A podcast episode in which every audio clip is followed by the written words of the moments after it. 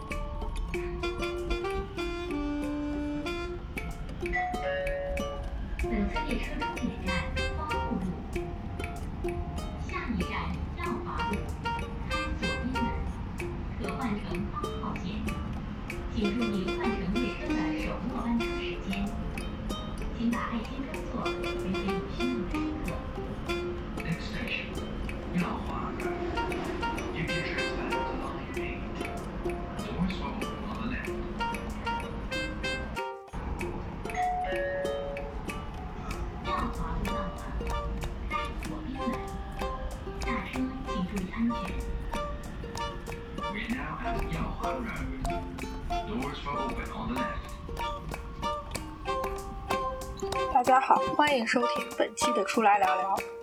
出来聊聊 Walkie Talkie 是一档以城市为背景的播客节目。我们希望用播客的形式记录对城市生活的观察、体验和思考。Mini Metro 自2015年先后在 PC 端和 Apple Store 上线以来，狂揽十二项独立游戏大奖，被称为“贪吃蛇”和“打砖块”之外最易上手的游戏。它成功把城市交通规划带入到大家的视野中，同时在城市规划和交通规划师的圈子中也有不小的话题度。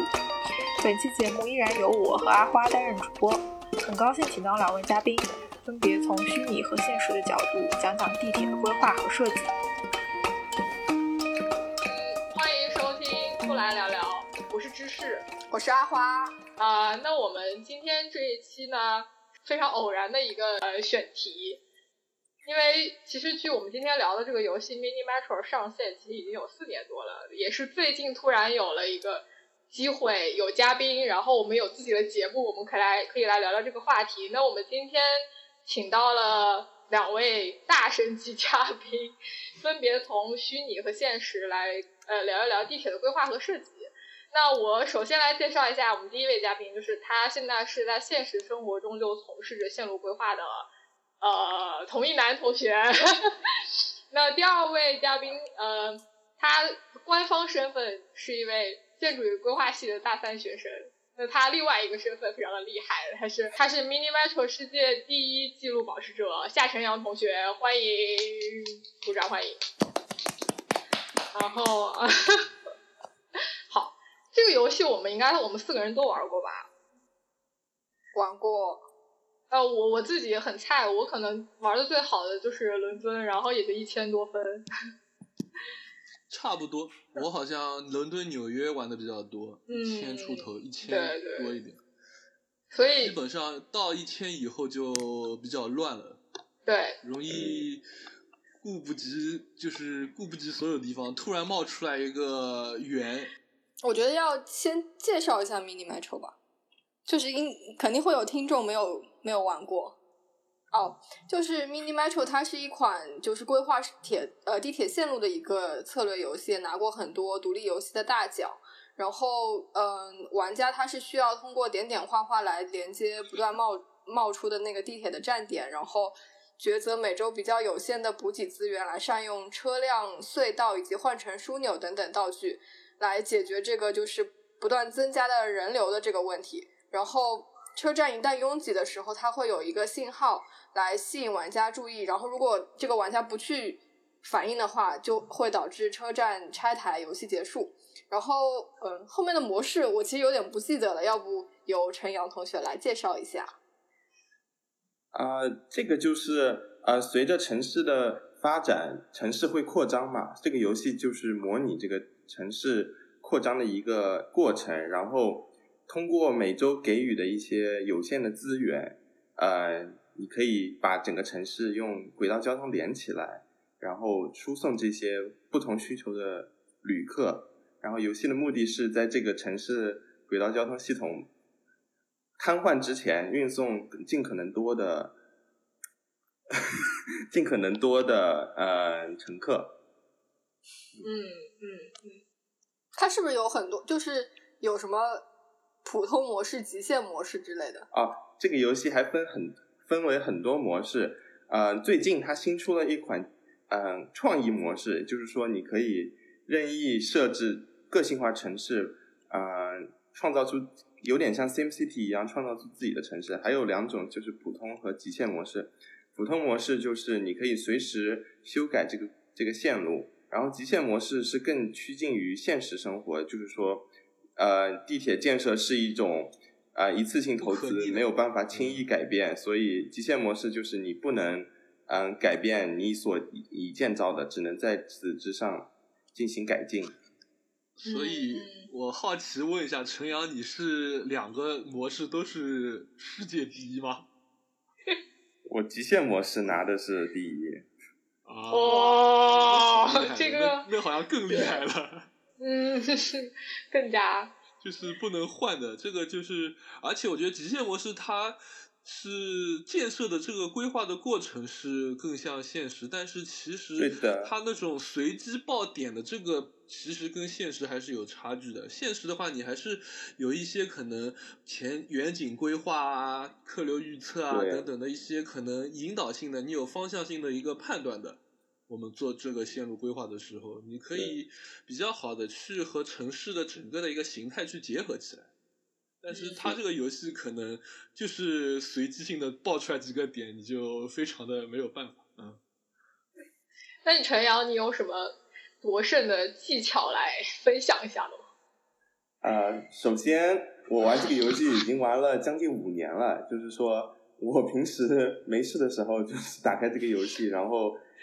然后进行自己的创作，可以说我把这个游戏当做自己的艺术。我觉得比较重要的一点就是玩这个游戏的时候，你不呃最好能身临其境的去理解这个游戏它背后的一些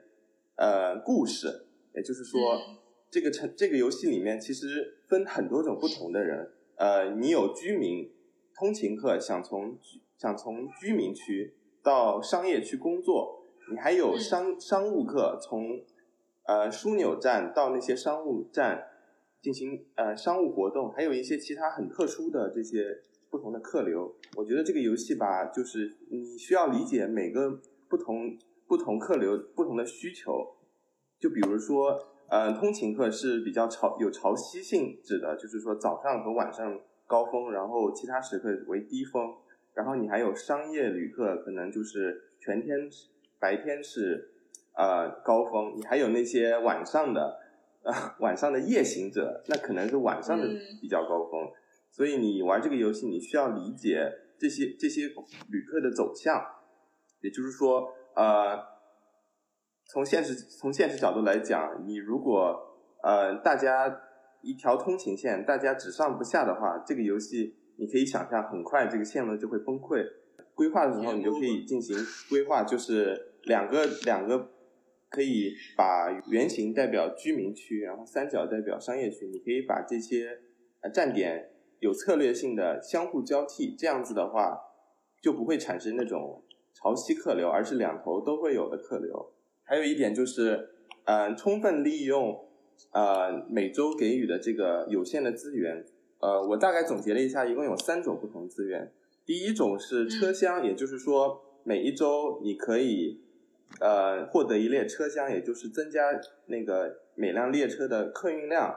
然后你还第二种资源是线路，线路就是你可以呃重新再建设一条新的线路。然后第三种资源是其他，就是比如说比较硬性的，比如说轨呃隧道、桥梁。还有一些换乘枢纽的这这种资源，这几种不同的资源代表了轨道交通里面不同方面的性质。也就是说，呃，车厢的话，也就是用来在一条线上增加运载量；而线路的话，是增加整个呃线网的一种覆盖量。也就是说，呃，在游戏的过程中，你需要实时呃评估这个城市现状，然后以及未来的发展趋向，进行合理的投资。这样的话，呃，能将这些资源最大利用化，很很全面，很你说的很详细了，我觉得。呃，从现实生活，啊啊，从现实这个工作这个规划这个工作的话，我觉得陈阳讲的很完整啊，是就是你几个要区分不同的乘客的这个客流特征啊，它的城市的一个形态啊，像我们上海现在的话，可能你去就会有就一样的会有这样的问题，比如说。呃，九号线啊，十六号线外围的一些地方，它就是连延绵的都是一个大型的居住区，等于就像游戏里面就是所有的圆的几个点串在一起了。那就每站都是到了早高峰就是只上不下，晚高峰是只下不上的这种单边的单向的客流，它对整个的线路的一个这种运能啊什么，它就制约比较多嘛，它就。一列车过来，可能这个站上满了，后面的人都上不去。我们现在可能采取的策略是每个站都是限流，平均供给，这样等于是可以保证。所以你会发现，为什么我这个站好像其实在起点蛮近的，为什么这个车也蛮空的？为什么我要限流？可能有乘客日常会遇到这种情况。特别明显的是，我们现在三号线，三号线因为车那个跟四四号线有一段共线，它这个。时刻的有一个制约嘛，它就车的班次特别间隔特别长，所以像很远的一些可能吴淞啊什么的，它都会有一些限流，就就就为了保证后面像虹口足球场啊、大柏树这里的乘客都能上车，就是不得已的一些办法。所以等于就是你整个的，还有就是你从整个的规划的角度，你去城市的形态上面是。呃，应该需要一条可能是快线，可能线路的资源的话，就是到了我们现在这个阶段，我们会更多考虑线路的不同的特征、功能特征。常规的可能市区线是三十公里左右的一个一个这个的匹配的一个对应的一个关系，但是现在城市在扩张的话，可能远远不止三十公里。你要保证一样的一个比较好的时间距离的话，你就会需要一些快线，可能。大站的快线市呃市郊的一些快线，这样哎，等一下，我我想打断一下，就是你刚刚说的三十公里，这个是什么意思？呃，三十公里是我们就是常规的一个界定市区线的一个标准。如果你造一个城市的地铁线，从它的这个整个的经济效益来说，它的客流能够保持在一个比较高的一个断面的话，它大概的辐射整个线路长度是在三十公里左右，就是从市中心到两头大概各十五公里，整个的线路长度是三十到四十公里，是一个比较理想的。如果它在辐射初期，就是我们上海现在也做了很多这种情况，像是一号线啊、二号线都是大概要。五六十公里的这个长度的话，它其实两端的这个客流效益不会很好。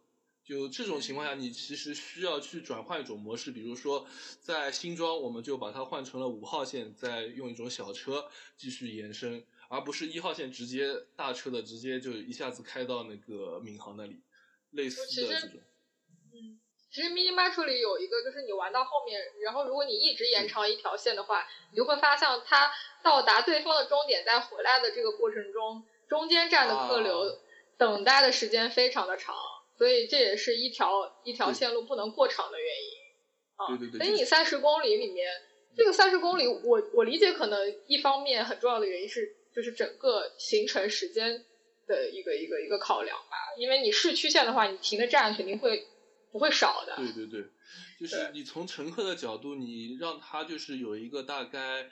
呃四十五分钟到六十分钟的一个平均的一个出行时间，你这样可以把握住。如果无限的延伸的话，按照这种地铁的这个这种制式、这种模式、这种速度的话，它就会出行体验不是很好，所以你需要更换一种模式什么。所以就也需要一些新的线路啊，新的资源，而不是游戏当中其实它也可以这么做的，但是效率越往后可能效率就会变低，就会可能就玩不下去了。嗯。那我我想问一下一楠，像九号线这种，就是上海轨道交通九号线，给听众解释一下啊，它就是有一段基本上连的都是居民区，然后它现在就造成那那一段非常的拥堵。那我想问一下，它当时规划的时候。其实这一块就是这个块都是居民区，这个情况其实是没有预料到的吧？这个是之后的，对的，这个是可能是当地的一些，嗯，可能政府的一些可能就觉得有地铁了，他们就会不是特别理解这个地铁的这个功能的这个方式，他会觉得有地铁就 OK，他并不会考虑到太多地铁的这个运能的这个上限的这个问题。嗯，所以它的开发可能它的其实有点像往那里去，就就。就过度的引入了一些客流，等于是产生了这样的结果。而这个情况可能跟 Mini Metro 里还比较相近啊。呃，有一点像的，它就是外围，就基本上从呃，其实有蛮多分析的研究分析的，就是城市的扩张最容易的，就是最能做成的，其实是居民的一个外迁，相比于产业的外迁来说。你要去现在我们一直在提的一个叫“职住平衡”的一个词，但是其实住比较容易出去，职并不容易出去。就职是代表职业，就是就业，然后住是居住，但所以就会出现这种远郊只有居住，像什么北京比较有名的什么回龙观啊、天通苑这种情况，对。对对对，那他规划的时候，他可能会想象的很好。他说我是一个新城，然后我的岗位和我的人口是直住平衡的。但其实我们做客流预测的都知道，那个就是其实不会形成内部直住平衡，而是它跟主城区会形成一个很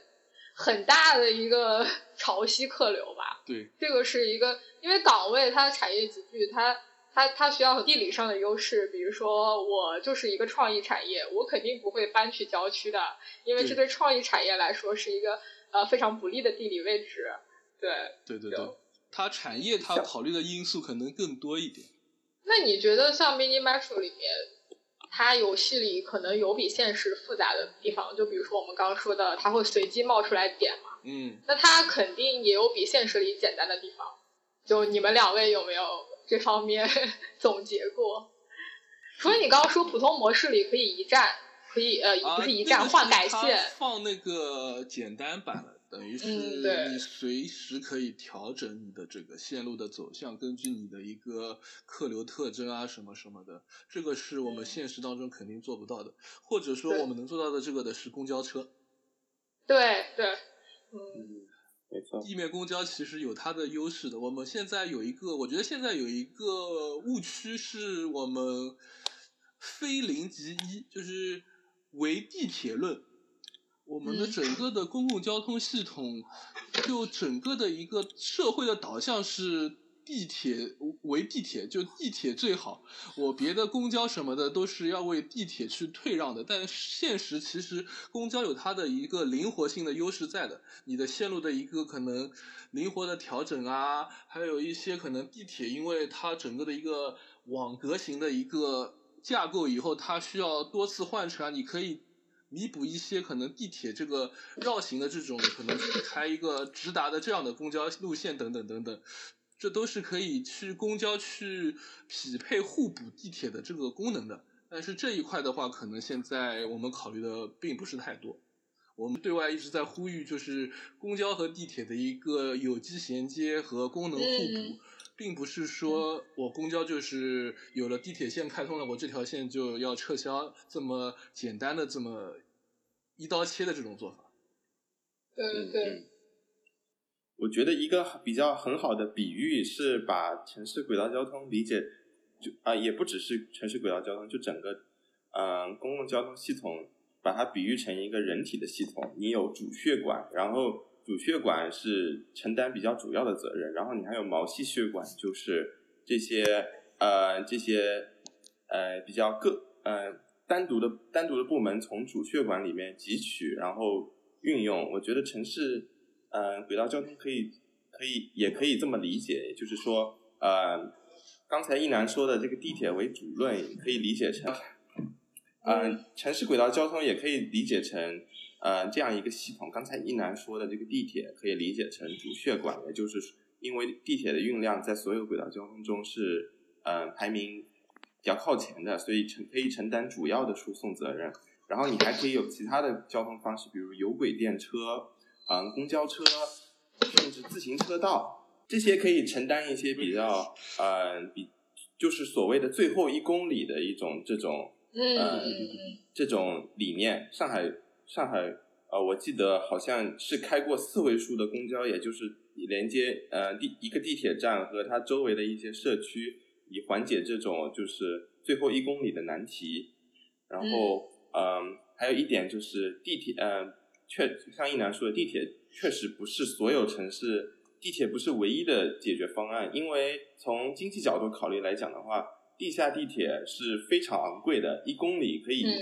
造价为几亿元，然后相比于其他的有十几亿啊，已经十几亿了。上海未来的线路基本上每条都是真的每公里造价十亿以上的。这个是应该是因为上海建成区要有建安费，对对对对，所有的所有的都都是的是的。你就打断一下，对，继续说，嗯，对，因为它昂贵。就有的城市其实是不需要地铁的，因为从经济角度考虑的话，呃，嗯，算上这些嗯拆迁费啦、后期的补偿费啊这些，呃，一个一公里城城区内建造地下地铁的成本可以达到一公里几十亿，相比于其他的嗯交通方式，嗯，这这可能是一种比较昂贵的。呃，方式。然后，对于一些人口客流量没有那么大的城市，其实地铁不是必须的。嗯，我觉得，呃，是长春还是沈阳是用的是有轨电车？哪个是用的是有轨电车？长春还是沈阳？长春，对对对，像像长春这个城市吧，嗯，它的客流量并没有那么大，然后它使用的是有轨电车的模式。虽然它的客运量比较小，但是有轨电车是比较灵活的，然后。也比较适合这个城市的特特性，啊，然后一个比较反一个比较反的例子就是香港，香港的那个，我记得香港呃都是十节编组的是吗？听说是，而且它的发班频次可以达到非常高，听说港铁可以做到一分一分零四秒一班啊。这个这个我觉得应对对运营更有关系，对对，这个我们待会儿再说，嗯嗯嗯。是嗯，那就这样。对，就我我我我还蛮好奇的，因为我觉得有轨电车，也可能是我的一个偏见。我觉得在国内这样一个客运量很高的情况，有轨电车这样中等运量体系的一个交通方式吧，我觉得它很鸡肋。有没有人给我解释一下，长春它的规划有轨电车，或者说它落地运营以后，就是它的效果如何？中等运量我觉得不鸡肋啊，就是你觉得鸡肋的点在哪里？可能因为你一座城市，你像可能上海、北京这样的几千万这个规模的城市的话，它对地铁的这个必要性比较强。你可能一个三五百万人口的城市的话，你地铁的话，你需要一个一条线的话，你需要一个日均大概三五十万的客流来支撑的话。你其实就占到总三五十万的话，大概你其实占到了整个的总人口，城市人口大概可能都百分之十左右了。其实这个比例，你看一下上海的比例，大概是呃一条线可能是五六十万、六七十万嘛，也就啊不不过呃呃这个这个算的有点复杂了，是不是？就反正这个都偏定性啊，有点怎么说？对。就是这个不一定可以这么说。有轨电车一条线，有轨电车运能大概是一天可以到个十万的吧，三五三三到十万，三五万十万左右。这个那公交就是比有轨更小一点。公交还要再小一点，公交一一般大概五六十个人可以。可能我我所知道的比较高运量的公交可以达到一到两万。啊，像像七十一路，它可以做到七十一路可以到上万的，对不对？对对对对对。就是七十一路是个比较好的补充嘛，因为上海的话，你二号线跟十号线当中大概有个将近一到两公里的一个一个空白的一个区段，你这样的话再去造地铁，可能成本也代价比较大嘛。它可以通过七十一路这样也是一种补充。但其实七十路，我说扯远了，我又想说那个，有，说吧，这这个什么换乘好像没有做的很好，它的它的整个的一个路路中车站跟路边公交线路，就常规公交的一个路边车站的换乘，它其实可以整合一下，可以把它做成一个同站台换乘嘛，就是所有沿延安路的公交线路全部换成那种两侧都有开门的那种车，在延安路上面，它就左边开门和七十一路共站，在到它的独立区间以后，它可以用常规的右侧开门的这种模式。那其实它对整个七十一路的整个系统来说，也是一个。接驳补给啊，这种整体的一个可以通盘的一个考虑，但是现在好像还没有去做这一，我觉得嗯，未来可以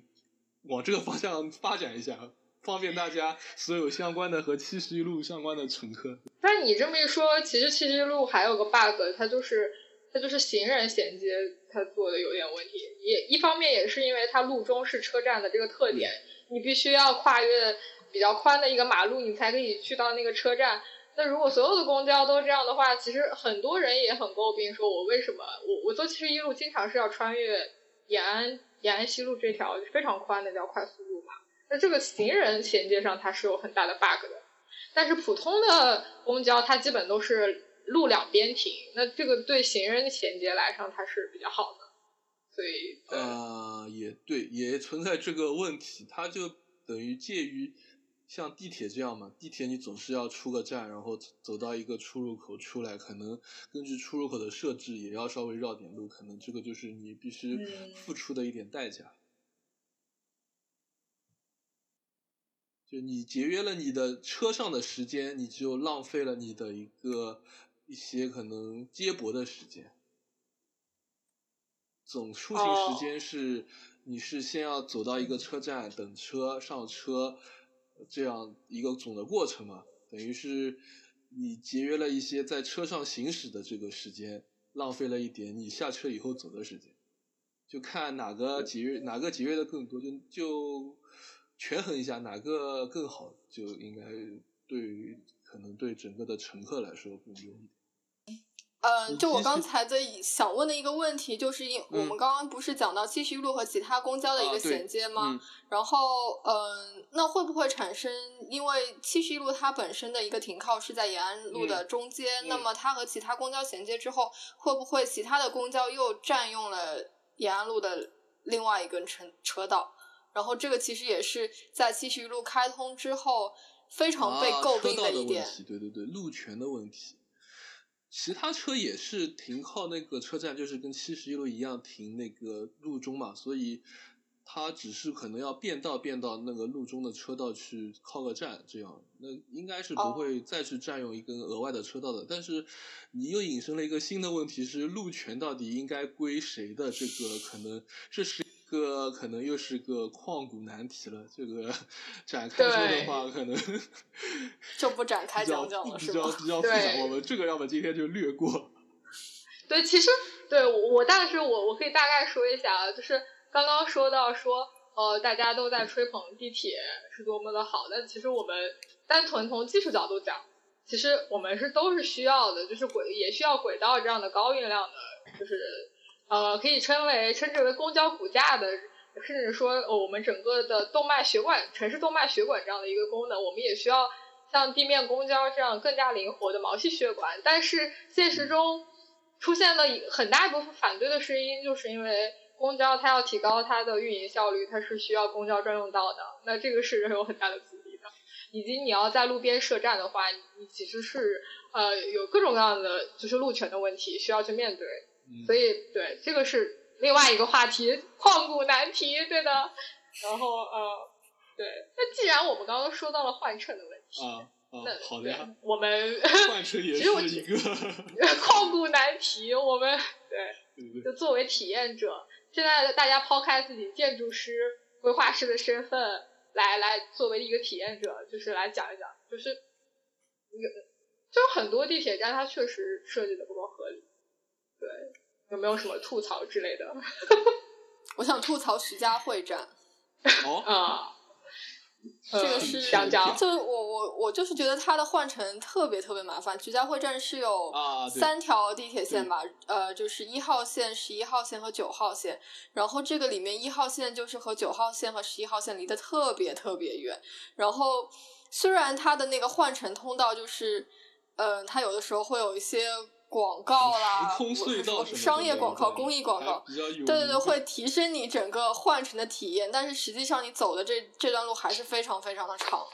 就是嗯，感觉在在可能是是不是在。我作为不是一个专业人士，我不知道他在一开始设计的时候是不是呃，因为一号线它其实是上海的第一条轨交线嘛，所以是不是可能他一开始在设计的时候没有考虑好它和其他的线路的一个换乘的问题？嗯，基本上是这样的，就是当时只是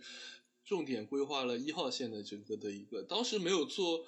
我们上海的网络规划是之前也有，但是。重点的系统性的做是两千年的时候有一版，那一版里面就是考虑了我们现在很多的叫有一个词叫枢纽锚固的这个概念，就是编织枢纽锚固，所有的换乘节点它有一个一个一个相交，相交以后它是一个直接一个垂直，就像我们现在可能八号线、九号线、十号线相互的换乘都非常方便，一个楼梯的这个就是那一版网络规划的时候。就是预留好的一个条件，呃，一号线呢，当时并没有这样的一个考虑，所以所有的线路都是一个外接的这样接过去的一个换乘的一个实施的形式，就会有一个比较长的通道。呃，徐家汇这个站本身呢，也是也有当我我听说也是有这样的研究，就是如果把九号线放到那个虹桥路下方，就是。东方商厦跟港汇当中的那个马路下方的话呢，它其实离一号线是近一点的。它现在是在港汇的那个那个楼的地下室，借用了那个港汇的地下空间来做的那个站台，稍微离得更远一点。嗯，当时的一个权衡呢，也是。呃，就是九号线的话，它如果这样的话，它会封路，对整个的一个虹桥路，它是一个交通干道嘛，它整个的一个一个整个的社会影响面也比较大。而且我们那个时候的整一个换乘的考虑，也是上海其实换乘的这个比较经历了大概是三个阶段。第一个阶段就是，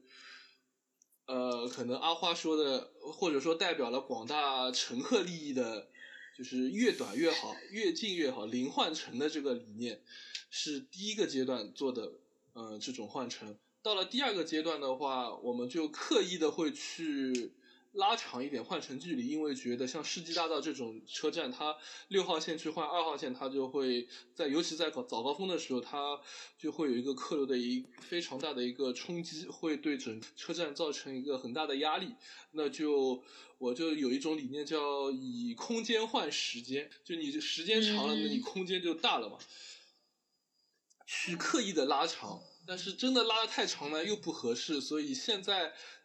近阶段可能我们形成了一个比较折中的，就是非高峰时间有零换乘的尽量实施零换乘，高峰时间通过一些可能绕行啊、可能限流啊等等的做一些绕行来，就是结合缓解这个客流的一个压力。因为对这个就是我们整个的一个可能作为换乘这个东西来说一个观念或者说技术路线的一个可能。争议对转变，嗯嗯，有点印象，好像那个交通大学站就是十号线和十一号线的换乘，就是早高峰的时候和平时它是呃不同的一个换乘的路线的，单向的，对的，就是徐家汇的九和十一之间也是有一个有一个直达直达的通道的嘛，它好像早高峰是九换十一可以走，十一换九就需要绕到外面。绕到楼上，等于坐到上面那个站厅层去换一下，稍微走远一点，等于通过这种方式。还有就是我们一开始坐的那个换乘的楼梯比较窄，像那个东安路七号线换四号线那个楼梯就很窄，赵家浜路那个七换九也比较窄。就我们后面的像十三号线那个长寿路七换十三的那个长寿路，它就整个的换乘的一个通道的楼梯尽量做到整个站台的一个。宽度的总宽的样子，它就本来可能只有个三四米，它可以做到八到十米。那就虽然也是零换乘，也是那个一个楼梯，但是因为宽一点了，它也尽量的能够保证一个客流的一个就是顺畅。就因为就在我而言，说的很好。对，所以就是我觉得从人的心理上，我哪怕同样行程时间，我其实在车上的时间尽量的长，这个其实是对乘客来说，他自己的主观上的体验会提升。刚刚一楠其实提到了一个我们规划角度，我们规划角度所谓的换乘，我究竟是呃我零换乘，还是说我我还是那个大的空间来来为乘客，或者说不要让睡时间在站台上的乘客那么多，呃这两种理念，它其实是规划的理念。那从设计的角度，我们有没有什么呃从空间布局上的角度可以更高效的？同时又保证乘客的体验上来来设计这个地铁。我其实觉得就跟你们刚才讲的差不多，就是呃零换乘和那个空间这两个代表的就是呃垂直换乘和那个站厅换乘的两个概念。就是说上海比较老、比较呃走位不是很重合的一些换乘站，一般会使用站厅，就是使用通道这种连接，然后。就是像一楠刚才说的，这种比较新的，如果有这种新的规划理念的话，就是使用呃垂直垂直楼梯，也就是说把一个站和另一个站垂直叠起来，然后使用楼梯连接，这样子换乘不需要使用站厅，这样子可以保这样这种这种更多用于那种呃换乘为主的车站，也就是说进出站口的乘客和这个换乘的乘客其实是分开来的，也就是说可以把这个分流。在建筑里面，这个呃 circulation 是很重要的，就是为了保证不使这种嗯客流对冲、短时间对冲，从而形成阻塞。嗯，对，还有一点我想讲的，其实大家可能没有很关注，其实就是站台这个宽度，也就是说站台宽度就是和那个呃可容可容纳的呃短时客流是息息相关的。就比如虹桥火车站那一站，大家可能注意到。二号线和十七号线换乘中间是一个很大的空间，这就这是因为考虑到这是一个交通枢纽的虹桥交通枢纽，呃，为了防止这种客流对冲，然后把这个宽度变得非常大。嗯，对的，所以我们下一轮的线路的这个换乘站的宽度也是从十二米，上一轮是十二米，现在也是提到十四米，就也是为了尽可能的保证这个客流的这个对冲的一个避免。是所有车站都会换乘，就是变是中中心城区的所有站是十二米，就主要的大型车站都是非换乘的话十二米，换乘的话十四米。那除了从空间规模的角度，那空间布局上有没有还可以优化的点？就比如说我的呃上下的电梯放在什么位置，然后我的空间指引应该怎么做，能形成更高效的换乘？因为我觉得。只是一个主观体验，我觉得人民广广场站是非常难换乘，就是因为它空间特别大，但同时它的它的空间设计，我感觉是没有什么方向感的，它全靠那个就是指示牌在指引乘客。因为如果了解机场设计的话，其实机场的设计它应该是呃在空间设计上就就有对乘客的一个方向性的指引。那我觉得这个东西其实在枢纽上其实也是应该应用的。但我觉得像人民广场啊，或者我们很大的空间，我就很担心空间规模过大的站，不考虑你空间指引的话，其实，呃，效率不一定会更高。你更多的是在把大家圈在一个大的空间里，大家在这里到处找。除了很熟悉这个怎么换乘的通勤客流之外，很多第一次到达这个位置的人，他其实是非常呃迷茫的。所以陈阳，你有没有这方面的对？你们专业怎么考虑这个事情？说到机场设计吧，其实机场设计主要最主要的一个部分就是一个整个一个过程，也就是说从从从那个办值机手续到安检到那候机口，这整个其实是一个整个流程。也就是说，呃，但是呃，地铁的话，可能大家现在没有那么多关注，是因为地铁大家还是把它认为只是一种交通工具，而不是一种那种。生活上的体验，所以这方面确实呃是有缺陷的。然后我觉得其实呃比较困难的一点是在规划中的这种协调，也就是说早期的线路怎么怎么为晚期的线路规划而预留空间，使得这两个能够无缝连接。呃，大家可能在地铁站。有看到那种什么卷帘布啦，就是那种临时关闭，看起来不像地铁部分的，其实那就是那种呃换乘站为了以后那个线路预留的一些空间，然后当一个新线建成的话，这个预留的空间就会被打开，然后相互连接。我觉得，我其实觉得无解。说到最后，你你你说的无解的，你说的无解的意思是？你没有办法预料到这个预留会不会被用上，还是说你没有办法预留？更偏规划，更偏规划，对。嗯，那我有一个问题，就是刚刚你们是把地铁站和机场做了一个对比，就是你就是可以具体讲一讲机场的它的一个引指引的设计，相较于地铁来说，到底好在哪里吗？就是我可能只能从主观的这种感受。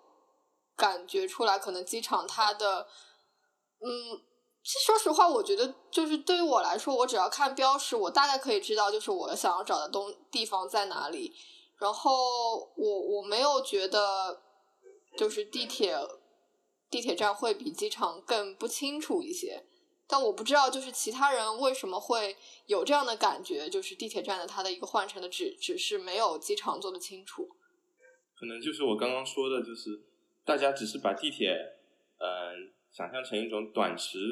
运用的东西啊，不像机场那样，就是机场其实是一个很繁琐的过程。大家对机场的整个从进入到机场大厅安检到呃打印登机牌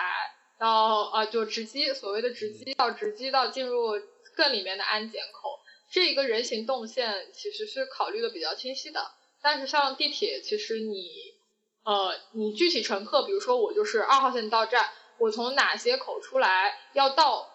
要通过哪些口进入到地面上，这个动线其实一个是，嗯，规划的时候比较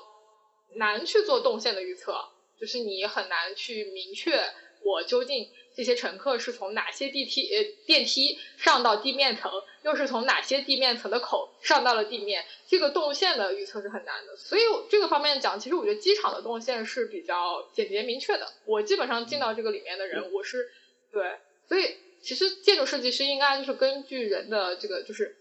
专业术语，不知道算不算专业术语叫动线，但实际上就是你先要干什么，然后要去哪个位置干什么。根据这个东西来布局我们各种设施，叫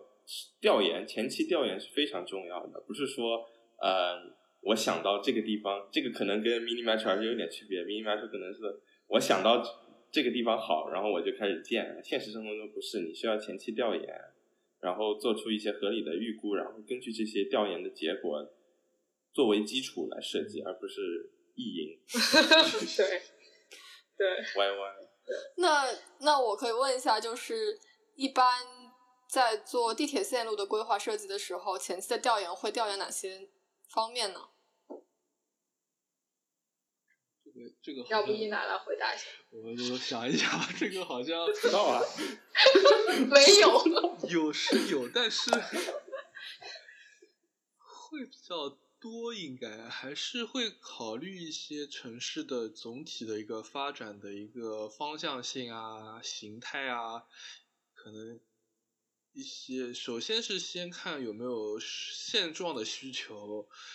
在第二步就可能看未来的规划上面，你每个区域大概对地铁的一个出行的一个需求，比如说你这里要搞搞一个开发区，还是什么重点区这种。它就像或者说什么大型居住区这种，你是一定需要地铁来服务的，那这个点你就是一个可能核心的一个控制点，你要去考虑拉一条线，还是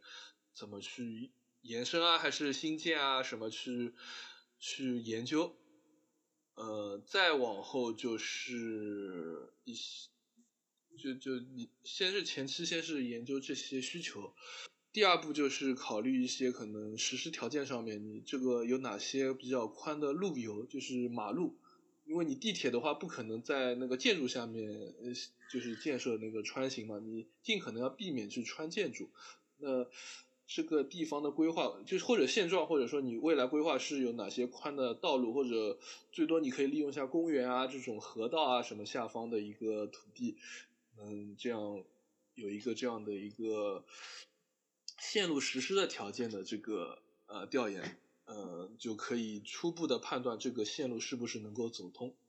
嗯，还有就是设站的位置啊，你看一下它的这个路的这个路口的这个路中还是路边，在哪个象限放在哪个位置，呃，是可能是综合来说权衡来说是比较呃可行的一个解，就这样再定到车站的一个位置，差不多呃是这么个过程。嗯，我想说一下历史，可以，好呀，可以，可以啊。就是这个，就是这个线线路规划，其实跟历史是非常有关的。呃，一些可能一些，如果你把如果你放眼整个世界的话，一些比较早进入工业化的国家，可能在这方面比较有优势，因为那个时候城市还没有完全践行，完全成那个时候城市还没有完全成型，然后建一条地铁没有那么多的嗯。呃，条框限制，就比如说日本，日本的轨道交通发展是非常早的，在二十世纪初期就已经开始了。然后那个时候，呃，并没有那么多的呃住宅和建筑，所以说那个时候其实是属于先建铁路，然后后期的一种这种建筑补充来来。进行发展，不像像，但是中国在这方面其实是算比较晚的，因为城市中国最早的地铁就是北京的，也在也也是在一九七几年建设的，然后上海最早的一条在一九九九九零年那个时代建的，可能这个时候城市已经完全已经成型了，然后这种条条框框就非常的多，所以这也是可以一种考虑的方向。这其实对郊区发展是一个很好的呃。指引就是说，在没有那么多条条框框的情况下，如何进行规划，如何做出一个合理的规划，使得它能应对以后未来的变化，也就是，嗯。那其实对，就是刚刚一楠提到的，其实郊区是更适合发展现在规划界非常热的以轨道或者以公交导向的开发，对吧？它是一个更适合做这件事情的地方，这个是不得不承认的，嗯。是的，但是好像做的会比较的，又并没有这么的理想，就是好像感觉是，就他会涉及很多开发商的一些可能做法啊什么，可能大概。对对对，都是效果图，都是效果图。我这个专业里面都是效果图，教授只 care about 这好不好看。我有，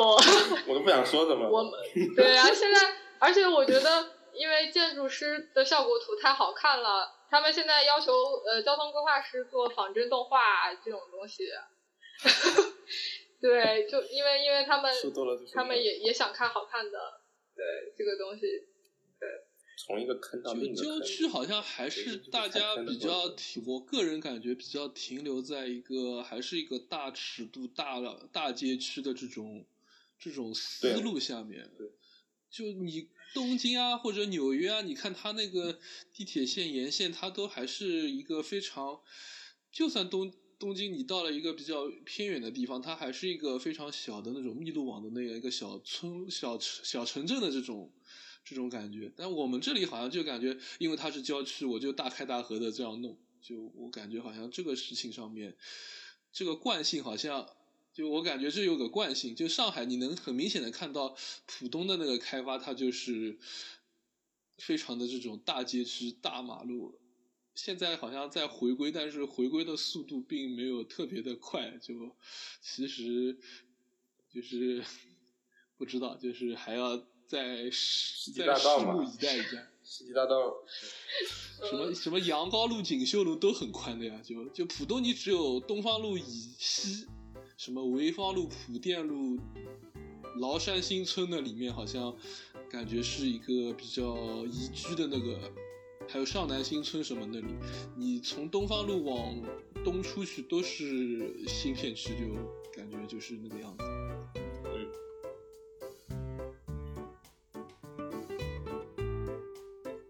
以上就是本期出来聊聊 Walkie Talkie 的全部内容。我们推荐你通过苹果 Podcast、小宇宙 App 或任意泛用型播客客户端订阅收听我们的节目，也可以在喜马拉雅等主流音频平台找到我们。如果你喜欢我们的节目，欢迎在苹果 Podcast 给我们五星好评和留言。我们下期再见。